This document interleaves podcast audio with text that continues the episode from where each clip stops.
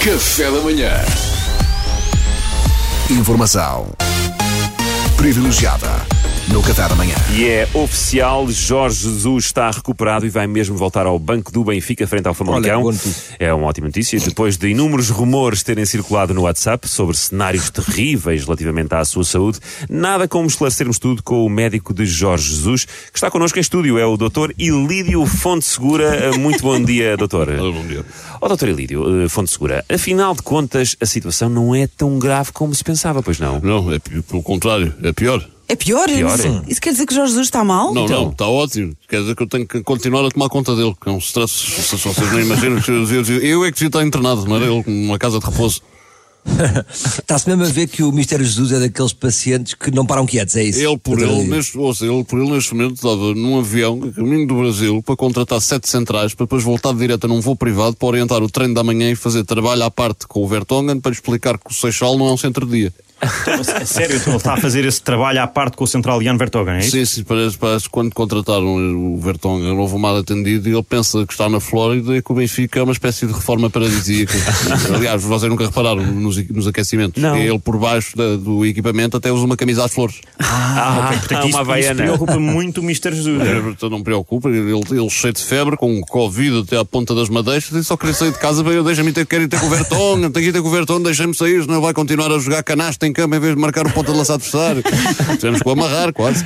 Mas, mas, mas o quê? Ele tinha sintomas e queria forçar a saída de casa? Não, mas eu estava à coca. Eu estava à coca, eu já sei o que é que a casa gasta. Eu sou médico e lá meteu, pusemos uns walkie-talkies daqueles como os dos bebés, para o caso Sim. dele se escapulir à meia da noite, para nós, para nós repararmos. percebe? E depois ainda deixámos assim uma- umas gramáticas do português moderno espalhadas pela casa. Porque ele e a língua portuguesa, para tropeçar é quase inevitável. Há uma, há uma atração muito forte pelo abismo e pronto, sempre era um obstáculo. Como se fosse- Como se fossem ratoeiras. no fundo. Exatamente, já percebemos. percebemos. Ora, e diga-nos qual foi a estirpe de Covid que o Mr. Jorge Jesus apanhou. Olha, boa foi, pergunta, Pedro. eh, foi a estirpe da África do Sul. Foi o Mister, o Mister fez questão. Fez questão. Sim, porque para ele a América Latina é onde estão os maiores talentos.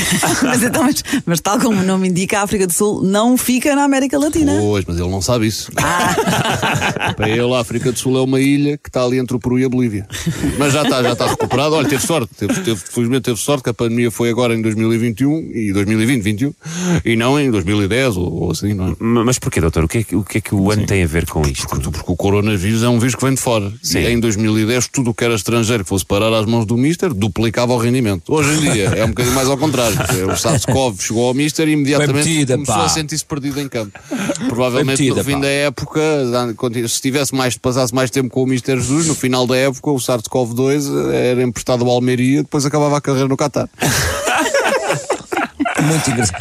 Ó, doutor Fonte Segura, e, e ficamos, ficamos assim mais aliviados. É que aqueles rumores no WhatsApp faziam mesmo para ver o pior. Pois é, eu davam- estava preocupado com davam isso. para aí. Foi tudo um, mal, foi um mensagens, grande pá. mal entendido, até me fiquei senti mal, sabe? Eu recebi duas mensagens ao, ao mesmo tempo, e eu, eu e as tecnologias sabe, já, já sabe.